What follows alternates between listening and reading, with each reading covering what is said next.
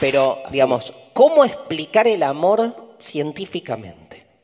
Vale, digo, la ciencia, entre otras cosas, otorga certezas, respuestas, sobre todo argumentación.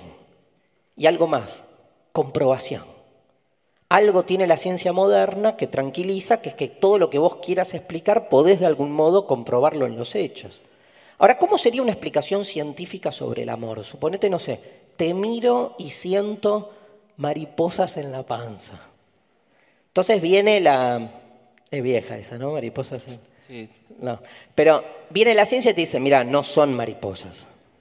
Nadie puede tener mariposas adentro del esófago, por ejemplo. Estarías muriéndote atragantado, Qué, ¿no? cor- qué cortamambo, ¿no? Total. No, bueno, pero la ciencia, como dice Max Weber, la modernidad es la época del desencantamiento del mundo. Ahora, desencantarse te da poder, pero te amarga, te vacía, porque tenés que ir a que el amor implica sobre el amor un reduccionismo donde todo puede ser explicado en términos neurológicos, químicos, ¿no? Entonces, me hace acordar a Nietzsche cuando Nietzsche en su deconstrucción del amor dice, el amor, ¿qué es el amor? Es esa ilusión que nos creamos para no asumirnos animalitos en celo. Y entonces inventás eso. En el fondo son cuerpos que buscan cuerpos, punto. Corporalidad, ni cuerpo, carne, diría. El gran ausente, la carne, ¿no? De la historia del amor. Ahora, evidentemente, digo, pensemos un, un ejemplo para entender esto. ¿Qué dice la ciencia? Tengo un amigo, el típico tengo un amigo. Tengo un amigo Tenemos un amigo. tenemos un amigo que un día le pasó esto. Después de muchos años de casado se separó y estaba muy triste, absolutamente perdido, buscando volver a encontrar eh, un nuevo amor o al amor de su vida. Mariposas en la panza. Volvi- volviendo a querer tener mariposas en la panza. Y entonces, ¿qué le pasó? La encontró a esa persona. Pero miren cómo fue la situación. El día que la encontró fue un día que fue al médico, pero se equivocó. No fue el día que tenía que ir. Rápida deducción. Algo, una fuerza cósmica, alienígena, no, alienígena no, porque, claro, es cósmica, ontológica, hizo que, te que se equivocara. ¿No? La ciencia, no, mira, las posibilidades que hay de que un tarado se equivoque de día de ir al médico es 0,2%. ¿Le tocó? Ah, no, pero justo ese día que me equivoqué y fui al médico y el médico me dijo, no, querido, no era hoy tu día, ese día cuando me di vuelta y salí al pasillo a subirme al ascensor, la puerta del ascensor se abrió y estaba ella. Y algo peor, ella nunca, nunca subía en ascensor. Porque le tenía miedo a los ascensores. Pero ese día, ¿por qué? No lo puede explicar ella. Ese día dijo, hoy subo en ascensor. Si hubiera subido en escalera, mi amigo hubiera bajado en el ascensor, ella subía por la escalera, nunca se cruzaban y hoy no estaban ahí dándose besos, haciendo el amor mientras nosotros hablamos del amor y ellos hacen el amor. Nada, no importa. No estarían felices. Nosotros, eh, esa historia no hubiese sucedido. Ahora, la ciencia te la explica. O sea, matemática, estadística, sociología, incluso sociología, porque digo, hay que ir a un médico, el médico supone una prepaga, una endogamia sociológica que supone gente con los mismos consumos, te la empiezan a tirar para abajo, pero sentís que la explicación de algún modo, digamos, rinde y que uno siente que no te, no te versean. Del otro lado, la metafísica. Metafísica en griego, más allá de la física. ¿Qué dice la metafísica? Nada es casual. Por algo ella subió en ascensor. Hubo una atracción este, gravitatoria que llevó a que los cuerpos se encuentran. Consteló, gran verbo de la metafísica, consteló la situación para que ella subiera y él se equivocara de día.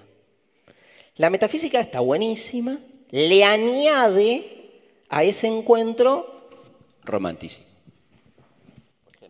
Romanticismo para la ciencia es un estilo literario nacido en el siglo XIX. 1830, un poquito antes. Bueno. 1820, ponele. Bien. No, está bien. Le añade onda, básicamente, para no terminar creyendo que se trata solamente ¿no? de un encuentro furtivo, pero explicable en términos científicos. ¿Sí? ¿Ciencia o metafísica? ¿Votamos? ¿Quién? Vamos preparándonos para el 22 de octubre. Votemos. Dos opciones. ¿Qué me cierra más? ¿La explicación científica o la metafísica? ¿Quién vota ciencia? Muy bien. ¿Quién vota metafísica? ¡Vos! Obviamente. ¡Sos científico! No, no, ¡Sos no. un historiador! No, no, pero vamos con la metafísica full. En este caso, sin duda. Se copan más con la metafísica, ¿no? Nietzsche. No quieren asumirse animalitos en celo. Ah, una cosa no quita la otra, te voy a decir. Es cierto. A mí me gusta eso porque a mí no me cierra ninguna de las dos en realidad. Ni la ciencia ni la metafísica. Para mí el amor es ni. Ni ciencia ni metafísica. Es esa oscilación entre los dos extremos. O si me permiten, diría, no es ni ciencia ni metafísica. ¿Saben lo que es el amor? Literatura. Literatura en el sentido de que para mí el amor tiene más que ver con todas las historias que nos narramos a nosotros mismos acerca del acontecimiento amoroso. Ni hablar que cuando uno se enamora se vuelve un incontinente verbal, ¿vieron? Más ahora en las redes, tipo, un, amigo enamorado es, es bloqueable en Twitter, porque empieza, hoy la vi. Aparte en Twitter todo el mundo se cree poeta, el combo es insoportable. Pero tiene que ver con lo que uno cuenta de sí mismo. Digo, la identidad es narrativa. ¿Nosotros qué somos? Lo que contamos de nosotros mismos. Y en el amor pasa lo mismo. El amor son esas historias de amor que narramos, y acá viene la complejidad, e historias que nos narran.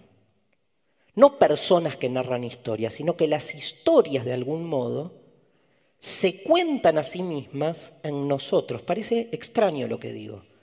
Pero piensen que hay historias de amor consolidadas en la historia de nuestra cultura que sirven como de modelos, como de molduras donde nosotros después entramos.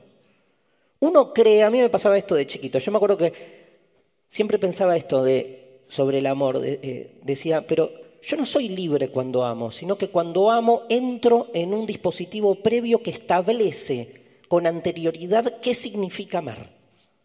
¿Eso de chiquito? ah, puta. Qué O sea, Qué grosso. gracias. Mi mamá me drogaba en realidad de chico, me pasaban estas cosas. Fármacos legales, ¿no? Los peores.